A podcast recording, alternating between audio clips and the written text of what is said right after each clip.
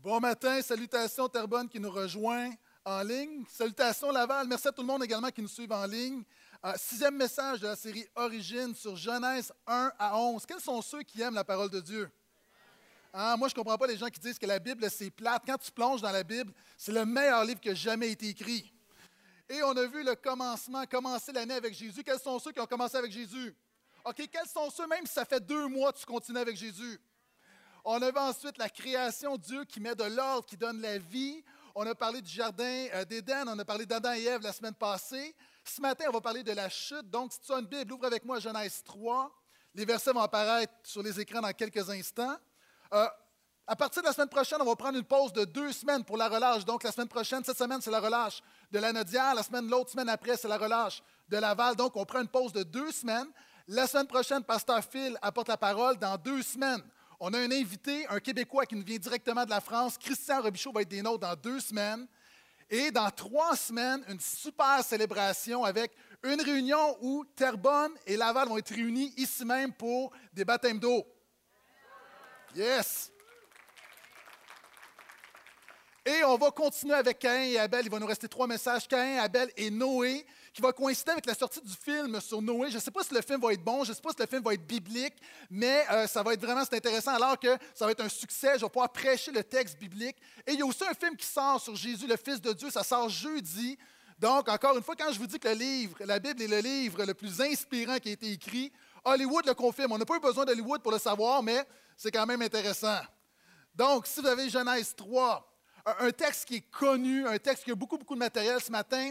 Euh, je vais survoler des choses très rapidement. Je pourrais faire cinq messages seulement sur Genèse 3.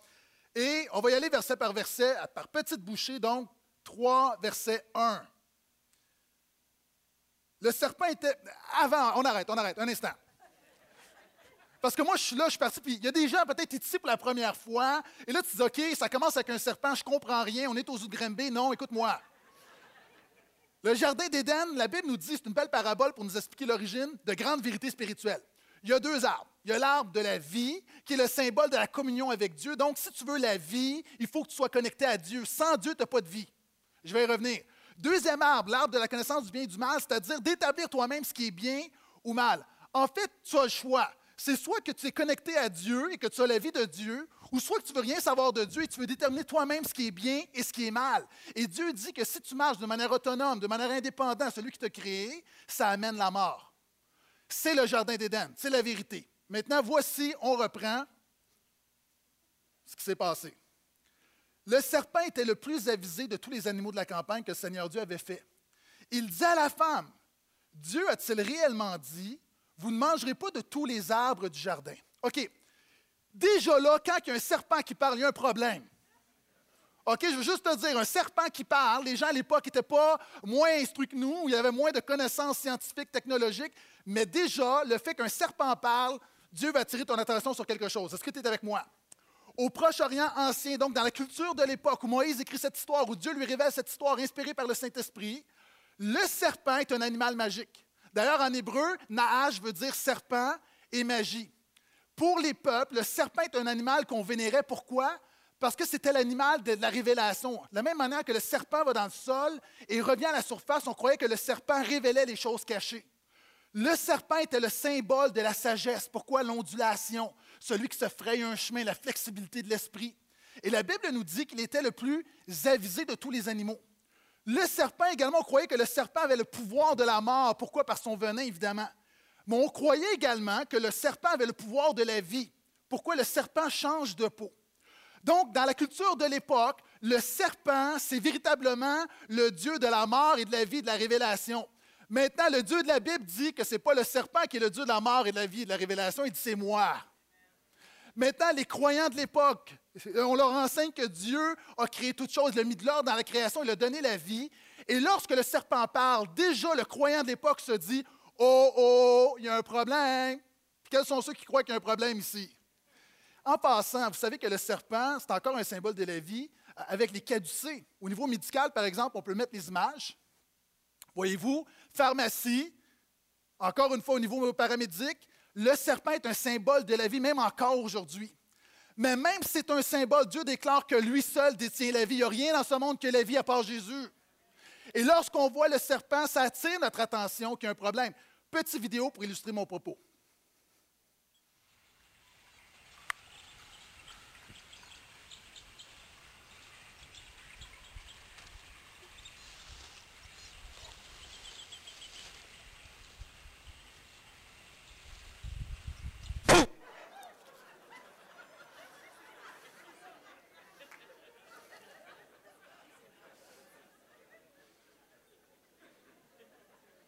La paix de Jésus gardera vos cœurs et vos pensées. On se calme. Exactement. Souvent de fois, les chrétiens, qu'on connaît le texte, on lit le texte, on est tellement rapide qu'on ne voit pas qu'il y a un problème. Et oui, il y a un problème. Pourquoi? La Bible nous révèle que ce serpent-là, c'est un symbole. Le serpent d'autrefois, c'est celui qui est appelé le diable et Satan. Vous avez le droit de dire Amen, je révèle le fait, on ne dit pas Amen au diable. Et c'est pourquoi la Bible dit que à l'époque, l'animal est le serpent est un, animal abominable. Pourquoi? Parce qu'il y avait un symbole derrière ça et Dieu voulait révéler que derrière ce serpent se cachait Satan. Maintenant, la Bible nous dit que le diable est le plus avisé, le plus rusé de tout ce qui été fait. Je veux dire en partant que le diable est plus brillant que toi.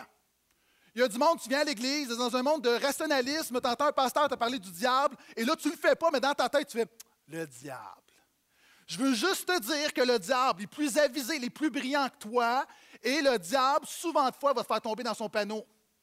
Le diable a de l'expérience. Le diable a 10 000 ans d'expérience avec l'humanité. Le diable s'est battu avec Jésus.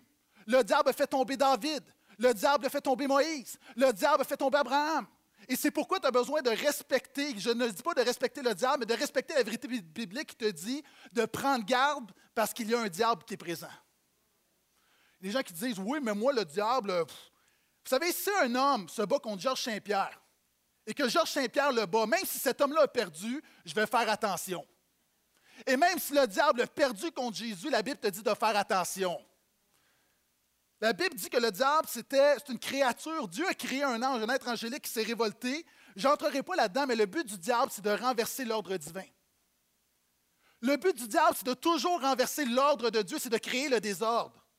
D'ailleurs, c'est intéressant parce que la Bible dit que le, serpent, le diable, va parler. Alors que dans le chapitre précédent, Dieu avait dit à l'homme, tu vas parler sur les animaux. C'est l'homme qui donne la parole, c'est l'homme qui nomme les animaux, c'est l'homme qui parle aux animaux.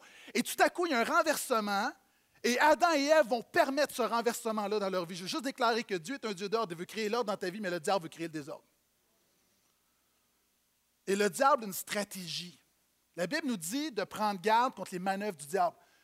J'ai une nouvelle pour vous. Le Canada a gagné 3-0 la médaille d'or. Même si le Canada avait perdu, nous sommes plus que vainqueurs en Jésus. Et ça, ça mérite plus d'applaudissements encore. Yes! Maintenant, mon point suivant, il y avait un plan de match. OK, je vais dire la chose suivante. Dieu a un plan pour ta vie, mais le diable a un plan de match pour toi. Le diable a une stratégie. Le diable te voit aller, connaît tes faiblesses. Et c'est pourquoi la Bible nous répète constamment de prendre garde, de prendre garde, de prendre garde, de résister, parce que le diable a un plan de match pour toi.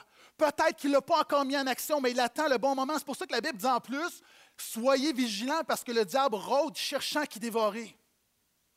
Le diable veut t'isoler de l'Église, veut t'isoler, veut te tenir à part. Le diable veut t'isoler. Tu peux être ici ce matin, mais être isolé spirituellement. Et le diable a isolé Ève. Pourquoi? La force, et là, suivez-moi bien, c'est vraiment, il y a une grande vérité là-dedans qu'on n'entend pas souvent. Pourquoi est-ce que le diable va séduire Ève? Pourquoi est-ce qu'il va réussir, il va passer par Ève? C'est pas que Ève était moins bonne. La force de Ève, c'est quoi? C'est sa réceptivité. Lorsque Dieu l'a créée, la nature de la femme, c'est d'être réceptive. La Bible dit que l'homme quittera son père et sa mère et s'attachera à sa femme. Donc, sa force, c'est d'accueillir, c'est son ouverture. Maintenant, le diable prend cette force-là et la transforme en faiblesse et ça devient une ouverture au doute et au péché. D'ailleurs, même la nature de la femme, c'est la réceptivité, puis c'est une force, hein, je ne le dis pas comme une faiblesse, mais encore une fois, pour tout le monde ici, ta plus grande force, le diable peut la transformer en faiblesse si tu ne fais pas attention. Ah, les femmes, d'ailleurs, avez-vous remarqué, les femmes, vous recevez des fleurs. Est-ce que des femmes, vous achetez des fleurs à vos maris? Peut-être qu'il y en a, là, mais de manière générale, moi, si ma femme m'arrive avec une douzaine de roses, c'est comme Ah, gaspille pas notre argent, chérie. OK? La bague de fiançailles, c'est l'homme qui l'offre. Au niveau de la relation sexuelle, donc une domaine de réceptivité qui est là, et le diable va transformer ça. Et la Bible nous dit que le diable, qui veut dire calomniateur, est un adversaire. Satan, il y a deux mots. Satan qui vient de l'hébreu, l'Ancien Testament, qui veut dire l'adversaire. Diable, diabolos, qui veut dire le calomniateur, celui qui répand le mensonge. Le diable est le père du mensonge. Jésus l'appelle le père du mensonge. Et là, j'ai un point vraiment important. Le diable va tordre la vérité. Et souvent, on se fait avoir par le diable parce que ce que le diable fait, ce n'est pas 100% mensonge. Il peut prendre 90% de vérité et mettre 10% mensonge, mais ça demeure un mensonge parce que la vérité est 100% pure. Est-ce que tu es là? Et souvent, c'est vrai dans ta vie. C'est vrai dans nos relations. Le diable dit Dieu a-t-il réellement dit Vous ne mangerez pas de tous les arbres du jardin Ça ressemble à ce que Dieu a dit, mais ce n'est pas ça que Dieu a dit. Le diable dit Dieu, as-tu vraiment dit Vous ne mangerez pas de tous les arbres du jardin Non, mon ami. Dieu a dit Tu pourras manger de tout. Il y a juste un arbre que tu ne manges pas. Dieu dit J'ai fait plein de bénédictions pour toi, profite de la vie. La seule chose que je t'interdis de faire, c'est de vouloir vivre ta vie sans moi. C'est le péché ultime. Et la réalité là-dedans, en passant, toutes les religions contiennent une part de vérité. Allez dans l'islam, le bouddhisme, le nouvel âge, une part de vérité. Vous allez entendre des choses, puis il y a des choses qui sont vraies, mais le problème, tu veux baser ta vie pas sur quelque chose qui est de la vérité, tu veux baser ta vie sur 100% vérité. Jésus a dit, je suis la vérité. Dans toutes les religions, dans toutes les fausses doctrines chrétiennes, il y a une part de vérité. Il y a un enseignement biblique qu'on Même la Bible dit dans tous les conflits, avez-vous remarqué, vous asseyez avec quelqu'un, il y a un conflit, la personne vous raconte son histoire, vous dites ah, tu as tellement raison. Vous allez vous asseoir avec l'autre, vous dites Ah, oh, tu as tellement raison. Pourquoi? Parce que c'est ni blanc ni noir. Est-ce que tu es avec moi? Tous les mensonges contiennent une part de vérité. Pour que tu mordes à l'hameçon, le diable doit mettre un anane. C'est vrai pour ta vie, c'est vrai, il va, mettre des choses dans ton cœur, il va mettre le doute. Plus encore, la stratégie de Satan, c'est d'enrober le mensonge d'une part de vérité. Satan, si Satan te donne du poison, tu ne le prendras pas. Mais s'il le met dans un bonbon, tu vas le prendre. Et souvent de fois, il y a des choses que tu vas accepter, des pensées sur toi-même, des mensonges sur toi-même, des, mensonges sur les autres, mensonges sur Dieu. Tu vas accepter parce qu'il y a une part de vérité. Tu mens, mais il toute une part de mensonge qui est en train d'amener la mort dans ta vie. Est-ce que tu es toujours là? On continue, versets 2 à 5, s'il vous plaît. La femme dit au serpent nous pouvons manger du fruit des arbres du jardin, mais quant au fruit de l'arbre qui est au milieu du jardin, Dieu a dit, vous n'en mangerez pas, vous n'y toucherez pas, sinon vous mourrez. Alors le serpent dit à la femme, pas du tout, vous ne mourrez pas. Dieu le sait, le jour où vous en mangerez, vos yeux s'ouvriront et vous serez comme des dieux qui connaissent ce qui est bon ou mauvais. Le diable veut te faire douter. Mais le diable, contrairement à ce que tu crois, ne veut pas tellement te faire douter de l'existence de Dieu, il veut te faire douter de la bonté de Dieu. Ce qui fait le plus de ravages, c'est pas est-ce que Dieu existe ou pas, oui, c'est le plus de ravages, dans le cœur des croyants quand tu remets en question le fait est-ce que Dieu est vraiment amour, est-ce que Dieu est vraiment bon? Et voyez comment le diable s'y prend, il y a comme un crescendo. Premièrement, il va sommer une pensée. L'erreur de la femme, l'erreur d'Ève, c'est qu'elle a argumenté avec le diable. Je dis quelque chose, ne parle pas avec le diable, n'argumente pas avec le diable. Souvent, les gens vont dire, tu as besoin de t'écouter, arrête de t'écouter parce que souvent, c'est le diable qui te parle. Deuxièmement, le diable met l'accent sur l'interdiction, pas sur la provision. Vous savez, être croyant, on est dans un monde de relativisme où il n'y a plus de mal, il n'y a plus de bien. Être croyant, c'est ne pas appeler le mal bien et ne pas appeler le bien mal. Est-ce que vous êtes là? Il y a des choses qui sont pures, il y a des choses qui sont impures. Il y a des choses qui sont péchées, puis il y a des choses qui sont sainteté. Il y a des choses qui sont de Dieu, puis il y a des choses qui sont du diable. Il y a des choses de l'esprit des choses de la chair. Et être chrétien, c'est distinguer entre les deux. Maintenant, le diable met l'accent sur ce que tu n'as pas le droit de faire. Vous savez, c'est comme tes enfants. Est-ce que vous avez des enfants comme ça? Euh, ils te demandent une permission, tu dis non. Et la réponse, c'est Tu veux jamais rien. Tu les loges, tu les nourris, tu les habilles, tu les bénis, mais tu veux jamais rien. Il y a des gens ici, tu mets l'accent sur, tu as l'impression qu'être chrétien, tu es moins libre, et tu mets l'accent sur ce que Dieu déclare mal et péché dans ta vie, puis ça ne fait pas ton affaire, alors que tu oublies que Dieu prend soin de toi, Dieu te loge, Dieu t'habille, Dieu te nourrit et Dieu te bénit. Et le diable met l'accent sur l'aspect négatif. Le diable encourage la religion. C'est intéressant à regarder la réponse de Ève. Elle va dire Non, non, Dieu a dit Vous n'y mangerez pas, et vous n'y toucherez pas. Dieu n'a jamais dit ça. Dieu n'a jamais dit que tu ne vas pas toucher aux fruits. Et ça, on voit, c'est de la religion. La religion, c'est des commandements humains, c'est-à-dire on rajoute des préceptes humains à l'Évangile. D'ailleurs, Jésus a confronté les pharisiens là-dessus.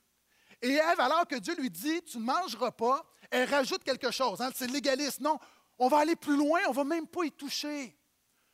Je veux juste dire que le diable, si tu viens à l'Église, ça ne le dérange pas trop. Si tu dis Amen, ça ne le dérange pas trop. Tu fais une petite prière avant de manger, ça ne le dérange pas trop. Ce qui le dérange, c'est si tu as une relation vivante et personnelle avec Jésus. Et le diable ici encourage la religion. Et regardez, il continue. Il atténue la sanction. Il dit, non, non, non, tu peux manger de cet arbre-là, tu peux vivre sans Dieu, tu ne vas pas mourir. Combien de fois est-ce que dans nos cœurs, on se dit, ce que Dieu déclare péché, on remet ça en question, ce que Dieu déclare mal, on le remet en question? Combien d'entre nous, on s'est dit, l'enfer, est-ce que c'est vraiment l'enfer? Je me souviens un jour, j'étais dans une voiture avec... Euh, j'allais au cimetière quand, j'ai une de mes amies qui est décédée. Et dans la voiture, dans le corbillard, l'homme à côté de moi me dit, qui, conduit, puis c'est lui qui dirige toutes les, cérémonies pour le salon funéraire, qui me dit Moi, je crois, je crois qu'il y a un enfer, mais le, le bon Dieu est trop bon pour envoyer quiconque en enfer. C'est une belle philosophie, mais qui ne s'appuie pas sur la Bible. Puis souvent, fois, on raisonne, on raisonne, on raisonne, on raisonne des choses. Et si l'enfer n'était pas réel, Dieu n'aurait pas envoyé ce qu'il y a de plus précieux, son Fils, mourir à la croix pour t'arracher de l'enfer. La réalité ici, le diable fait toujours la même chose, c'est pas si pire. Il y a des gens ici, tu joues avec le péché, il ne se passe rien dans ta vie, puis tu dis finalement Dieu s'en fout. Ne confonds pas la patience de Dieu avec la permission de Dieu. Et le diable attaque la bonté de Dieu. Il dit non, Dieu le sait. Quand vous allez manger, quand vous allez vivre sans lui, vous allez être comme des dieux. C'est-à-dire, Dieu a peur de la rivalité. Vous êtes tellement hot, les humains. Dieu est égoïste. Dieu, la Bible dit que Dieu est amour. Dieu n'est pas amour. Dieu n'est pas si bon que ça. Et je l'applique. Il y a des gens ici, tu vis une épreuve, tu es malade, tu vis un deuil, tu vis une crise puis une pensée dans ton cœur, tu te dis, où es-tu Seigneur? Si tu es si bon, si tu m'aimes, pourquoi est-ce que tu n'agis pas? C'est le diable qui attaque la bonté de Dieu dans ta vie. Parce que si le diable attaque la bonté de Dieu dans ta vie, il ne te reste rien. Un Dieu qui n'est pas bon, un Dieu qui ne prend prend pas soin de toi, un Dieu qui n'est pas grâce, tu es mal pris. Ce n'est pas un Dieu, c'est un tyran. C'est un être qui a tous les pouvoirs, mais qui n'a pas un cœur pour toi. Et le Dieu de la Bible a tous les pouvoirs, il a un cœur pour toi. Et le diable veut te faire croire que tu seras plus libre sans Dieu.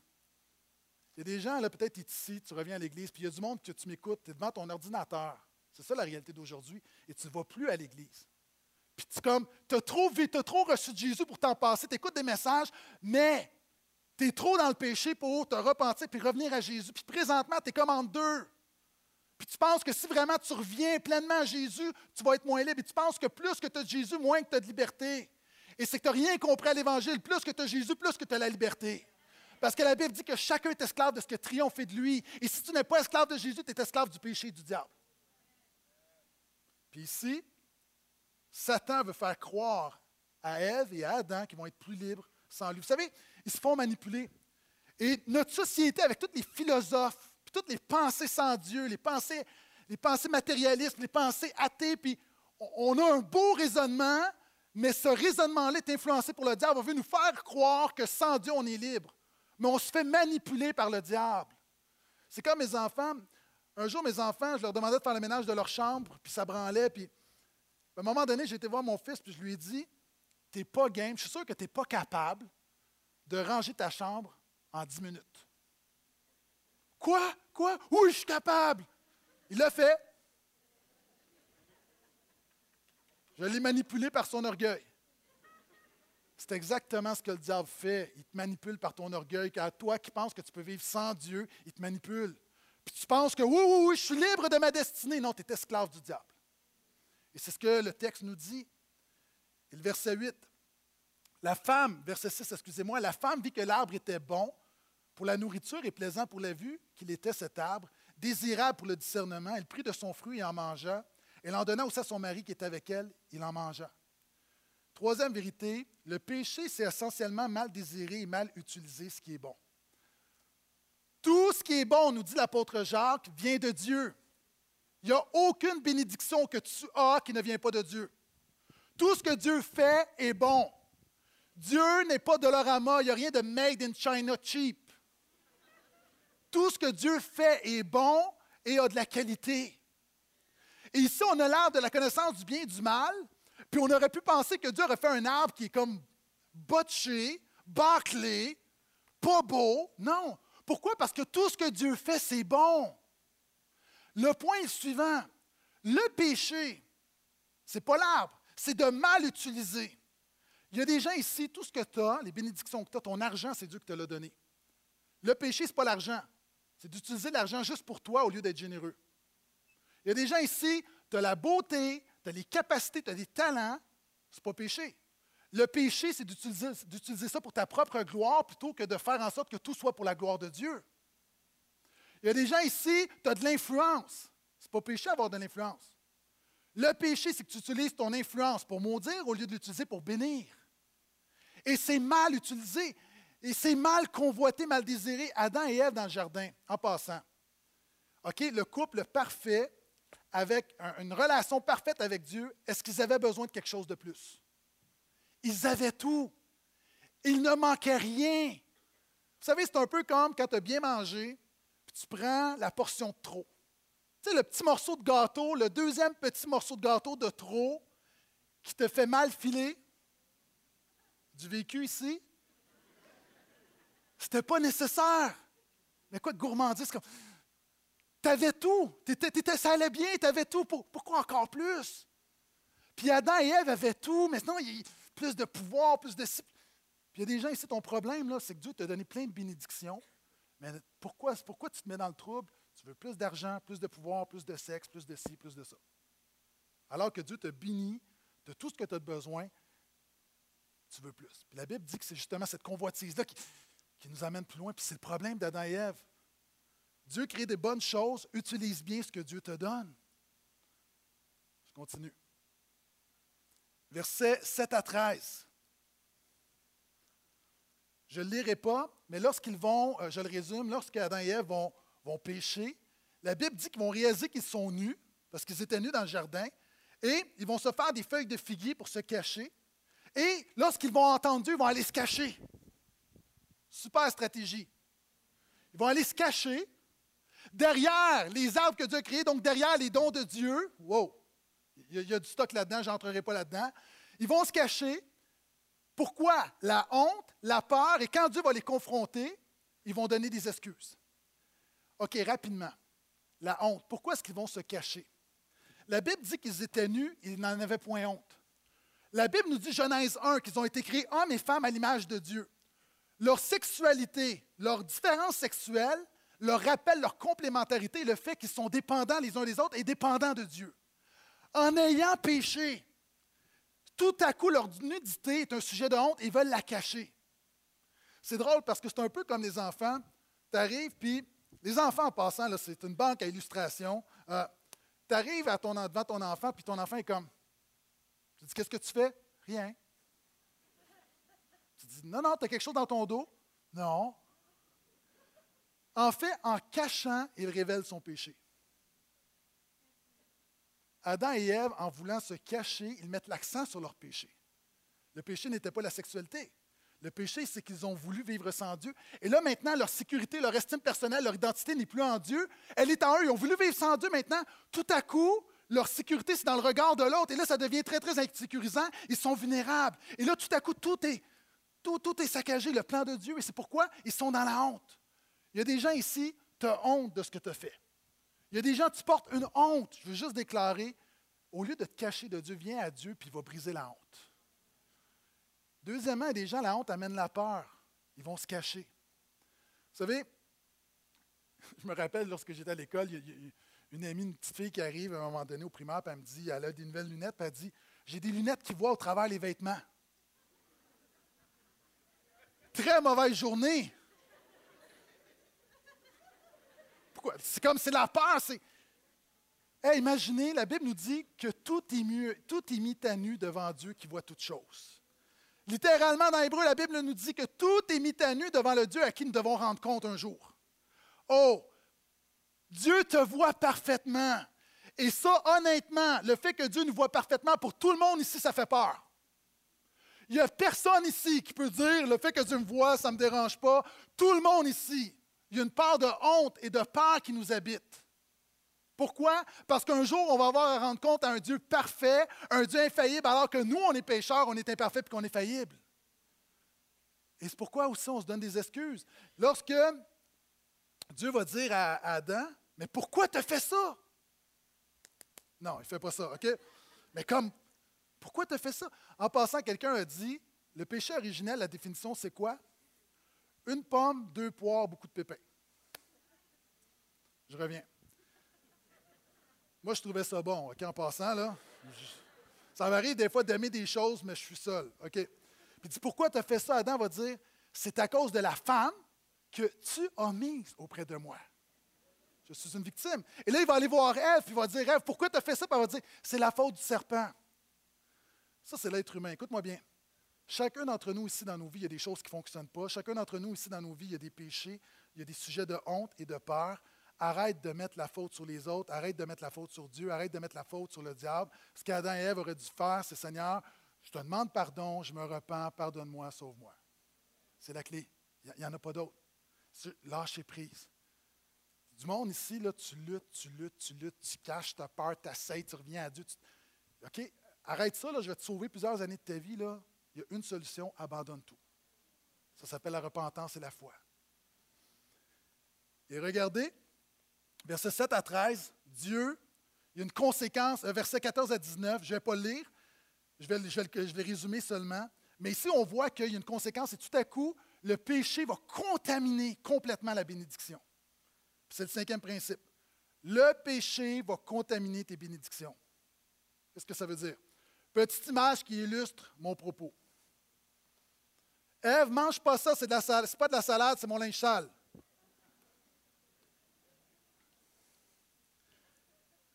voyez ce que Dieu va faire. Dieu va dire au serpent, alors que la Bible dit que tout était bon, Dieu va le maudire. Donc, tout à coup, la malédiction arrive dans le monde. Le péché entre dans le monde. Donc, la bénédiction du monde est contaminée. Il dit à Ève, OK, maintenant, tu vas accoucher, mais tu vas avoir les douleurs de l'enfantement. Alors qu'au chapitre 1, elle avait la bénédiction d'être féconde, maintenant, le péché contamine sa bénédiction. Il lui dit, maintenant, tu vas, être porté vers ton mari, mais ton mari va dominer sur toi. L'homme n'était pas appelé à dominer sur la femme. Il était appelé à dominer sur la création. L'homme et la femme étaient vis-à-vis. Mais alors, le péché a tout, fait, tout faussé. Donc, encore une fois, la bénédiction du couple a été contaminée par le péché.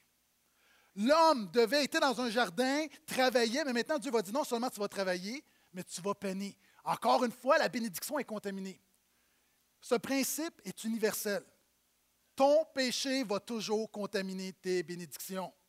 Le péché va contaminer ta foi, va contaminer ta joie, va contaminer ta paix, va contaminer ta communion avec Dieu, va contaminer ta sainteté, va contaminer ton couple, va contaminer ta famille, va contaminer ton Église, va contaminer ton travail, tes finances. Le péché contamine toujours. Et regardez. Sixièmement, le salaire du péché, c'est la mort. Dieu dit, tu es poussière et tu retourneras à la poussière. Le salaire du péché, c'est la mort. C'est une citation qu'on retrouve dans Romains 6, 23. Et encore une fois, non seulement il contamine, mais ultimement, il amène toujours, toujours, toujours, toujours la mort. J'ai été euh, faire réparer quelque chose hier. Puis après la réparation, je demande à la personne combien je vous dois. La personne me dit rien, seulement un beau sourire. Et moi, j'aime ça. Un beau sourire, ça coûte rien. La réalité, la vie ne fonctionne pas toujours comme ça. La Bible dit que tu vas récolter ce que tu as semé. Chacun d'entre nous, on a semé le péché un jour ou l'autre, ou jour après jour. Puis la Bible dit que c'est une loi que tu ne peux pas éviter, inévitable. Le salaire du péché, c'est la mort. Maintenant, regardez. Dieu dit le jour où tu mangeras, donc le jour où tu vas manger, où tu vas vivre de manière autonome, où tu vas vouloir vivre sans moi, tu vas mourir. Il y a des gens qui vont dire Ah ah, je regarde dans le texte, puis Adam n'est pas mort. Donc, tu vois, ce n'est pas vrai. Tu confonds deux choses. Il y a du monde là, devant moi, là. Tu penses que tu vis, mais en fait, tu ne vis pas, tu fais simplement exister. Mais tu es mort dans ton péché. C'est pour ça que Jésus a dit la vie éternelle, c'est quoi? C'est de te connaître, toi, le seul vrai Dieu. Jésus a dit que je suis venu pour vous donner la vie éternelle, la vie en abondance. Jésus dit Je suis la vie. Et la réalité, si tu n'as pas Jésus, tu n'as pas la vie que Dieu a pour toi. Et tu peux marcher, tu peux faire des projets, tu peux profiter de la vie, mais aux yeux de Dieu, tu es un zombie, tu es un mort vivant. Tu n'as pas la vie, tu existes. Et à partir de ce moment-là, Adam a cessé de vivre et a commencé à exister. je veux juste déclarer, il y a des gens ici, tu existes, Jésus a tellement plus pour toi, il a une vie pour toi. Verset 20 à 24. L'homme appela sa femme du nom d'Ève, qui veut dire vivante, car elle est devenue la mère de tous les vivants. Le Seigneur Dieu fit à l'homme et sa femme des habits de peau dont il les revêtit. Le Seigneur Dieu dit L'homme est devenu comme l'un de nous pour la connaissance de ce qui est bon ou mauvais, que maintenant il ne tente pas la main pour prendre aussi de l'arbre de vie et en manger et vivre toujours. Le Seigneur Dieu le renvoya du jardin d'Éden pour qu'il cultive la terre d'où il avait été pris. Après avoir été chassé, l'homme, il posta à l'est du jardin d'Éden les kéroubim, généralement on va traduire les chérubins, et l'épée flamboyante qui tournoie pour garder le chemin de l'arbre de la vie. J'ai presque terminé. Septième grande vérité, là où le péché abonde, la grâce surabonde. Je vois la grâce dès la chute, dès le péché originel, nous voyons la grâce de Dieu. Premièrement, on voit Adam et Ève vont se couvrir avec des, des feuilles. Et là, Dieu va tuer un animal et va les couvrir avec une peau d'animal. Il y a un principe vraiment important, c'est le premier sacrifice de la Bible. Dieu veut enseigner, premièrement, couvrir. La Bible nous dit que ce que Dieu fait lorsqu'il pardonne ton péché, c'est l'équivalent de couvrir ton péché. Et la Bible dit, encore une fois, non seulement il va couvrir ton péché, mais il va le faire avec un sacrifice d'animal. La Bible nous dit, sans effusion de sang, il n'y a pas de pardon. Et Dieu est en train de préparer, est en train d'enseigner à l'humanité que le pardon, le salaire du péché, c'est la mort, et le pardon nécessite un sacrifice. Puis il va les couvrir. Et c'est pourquoi que la Bible nous dit, on voit dans l'Apocalypse, que les croyants ont une belle tunique blanche.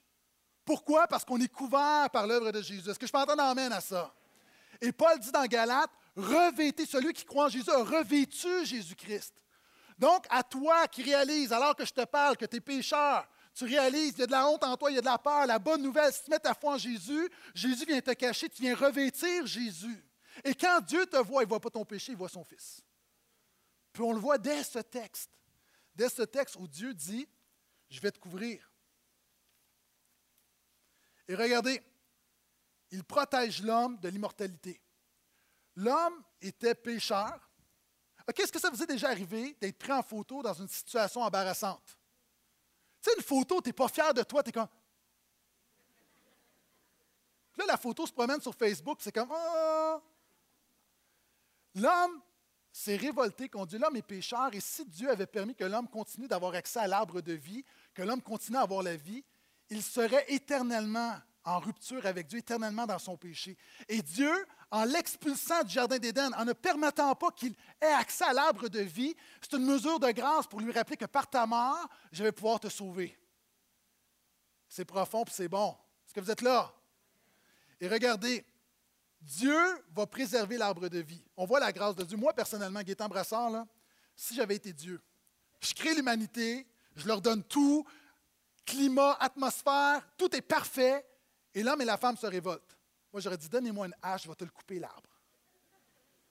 Oui, c'est comme, hey, je vous ai tout donné, on coupe l'arbre, c'est fini. Mais gloire à Dieu, notre Seigneur est plus gracieux que moi. Et Dieu dit non, on va préserver l'arbre de vie. Et regardez, Adam, dans ce moment-là, va dire, il appelle sa femme vie. Ève, ça veut dire Ewa, vie. On pourrait dire littéralement en français Viviane. Donc, il l'appelle vie. On a vu ensemble, dans les semaines précédentes, que quand l'homme nomme quelque chose, c'est, il appelle à l'existence. Et là, dans un moment de ténèbres, de peur, de honte, de chute, de péché, où le diable fait des ravages, malgré tout ça, Satan step up et commence à dire vie. Il déclare sa foi et sa persévérance et sa confiance dans le Dieu de la restauration. Et moi, je vois Adam, puis jusqu'à un moment, chapitre 3, je n'étais pas impressionné, mais ce verset-là, Adam m'impressionne carrément. J'aurais pas fait mieux que lui. Mais quand je le vois dire, Il appelle à la persévérance. j'aimerais vous présenter une vidéo qui démontre un peu l'attitude d'Adam. Alors que tout le forçait à abandonner, Adam dit, je connais mon Dieu, je n'abandonnerai pas.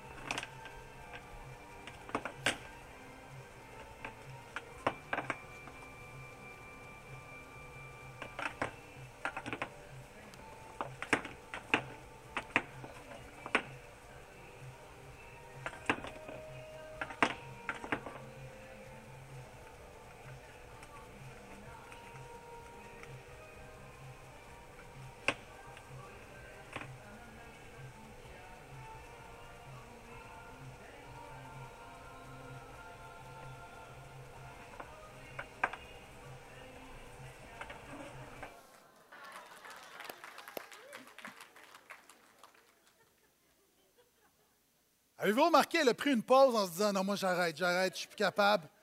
Non. C'est une souris persévère. Nous qui connaissons la grandeur, l'amour et la grâce de Dieu, est-ce qu'on peut persévérer au nom de Jésus? Amen.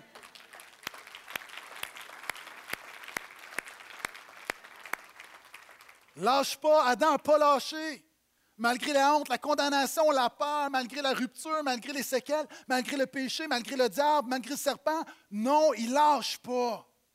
Pourquoi il ne lâche pas? Parce que Dieu lui a donné une promesse. Et je termine avec ceci. Verset 14. Je l'ai sauté tout à l'heure parce que je voulais la garder pour la fin. Le Seigneur Dieu dit au serpent, Je mettrai l'hostilité entre toi et la femme, entre ta descendance et sa descendance. Celle-ci t'écrasera la tête et tu lui mordras le talon. Ici, on appelle ça le premier évangile. Jésus, d'avance, Dieu annonce la venue de Jésus et Jésus est le seul qui écrase Satan, le péché et la mort. Déjà là, c'était dès les premières pages de la Bible, le plan, c'est Jésus. Et l'image est bonne. Voyez-vous, j'ai amené mon ami. Je ne sais pas je devrais dire. On a pensé ce matin amener un vrai serpent ici. OK? Mais je ne l'ai pas fait. Dieu m'a donné une révélation de sagesse. Euh. Et voici ce que Dieu dit. Le serpent est là. Et ce que Jésus va faire, Jésus va écraser la tête du serpent. Mais en écrasant la tête du serpent, le serpent, alors que tu vas lui écraser la tête, il va mordre ton talon. Qu'est-ce que ça dit? Jésus a été blessé à la croix, mais Satan a été brisé à la croix. Et encore une fois, aujourd'hui, ici, tu as une chose à retenir dans ce message, c'est quand Jésus oui, le diable a un plan pour ta vie, mais quand tu mets ta foi en Jésus, ce qui arrive au diable, c'est ça. Et alors que le diable t'a mordu, t'a mordu, la bonne nouvelle, c'est que le diable a épuisé son venin sur Jésus. Aujourd'hui, il est là, il te mord, il te mord, mais la réalité, tu sais que par la foi en Jésus, son venin ne t'atteint pas. Pourquoi? Parce que Jésus est le meilleur des antidotes. Jésus est le meilleur des antidotes. Et plus encore, Jésus a écrasé, Jésus a vaincu le diable, a vaincu le péché. Et peu importe ton péché ce matin, Jésus est plus fort que ton péché. Et la mort. Un jour, si le Seigneur ne revient pas avant ma mort, le diable va me mordre. Je vais mourir. Mais la réalité, c'est simplement une morsure sans puissance parce qu'en Jésus, la mort n'a aucun pouvoir sur moi. Pourquoi? Parce que la vie de Jésus coule en moi par son esprit. Et la vie de Jésus est plus forte que la mort de ce monde. C'est ça l'Évangile, mes amis. Donc, alors qu'on s'apprête à terminer cette réunion, je redonne la conclusion de la réunion à Terrebonne, à Pasteur Max. Donc, merci Terrebonne d'avoir été là. Et maintenant, nous, à Laval, je termine avec ceci. Tu ne peux pas avoir le meilleur des deux mondes. Tu ne peux pas avoir le meilleur des deux mondes. C'est mon dernier point ce matin. Il y a deux arbres qui sont là. Vous savez, la vie se résume à deux choix. La vie avec Jésus ou l'autonomie et la mort sans Jésus. Tu as le droit de vouloir vivre ta vie à ta manière. Tu as le droit de vouloir vivre ta vie de manière indépendante à Dieu. Mais attends-toi pas à avoir la bénédiction, la faveur et la vie de Dieu. Tu un choix. Comme dans le jardin, il y avait deux arbres. Encore aujourd'hui, spirituellement, il y a toujours deux arbres. Puis tu choisis. Est-ce que ta vie, tu vas passer ta vie à manger l'arbre de vie, à recevoir la vie de Jésus, à être un disciple de la vie de Jésus, ou est-ce que tu vas manger l'arbre de la connaissance du bien et du mal, puis tu vas déterminer toi-même ce qui est bon, ce qui est mal, ce qui est péché, ce qui ne l'est pas, mais tu en assumeras les conséquences, et les conséquences, c'est la mort, le salaire du péché, c'est la mort. Il y a des gens ici, tu vis toutes sortes de morts. Il est temps de commencer à dire, je refuse ce fruit-là, et je veux le fruit de la vie de Jésus. Jésus a dit la chose suivante, au vainqueur, je donnerai à manger de l'arbre de vie qui est dans le paradis, qui est dans le jardin de Dieu. Ce matin, il y a des gens, tu es ici devant moi, et peut-être même pour la première fois, je t'appelle à prendre une décision. Genèse, le Genèse 1 à 3, Genèse 3, c'est la décision, c'est le choix. À prendre le choix de commencer à recevoir le pardon de Dieu et la vie de Dieu. La Bible dit que par un homme, le péché est entré dans le monde, mais par un homme, le salut a été répandu à tous les hommes. Choisis qui qui va t'influencer. Il y a des gens ici ce matin, pour la première fois, tu dois prendre la décision de dire, je choisis l'arbre de vie, je choisis Jésus. Il y a des gens ici ce matin, tu es comme Adam. Tu avais une révélation de Dieu, tu te dis croyant, mais tu sais que régulièrement, tu manges le mauvais fruit. Régulièrement, tu fais ce qu'il ne faut pas que tu fasses.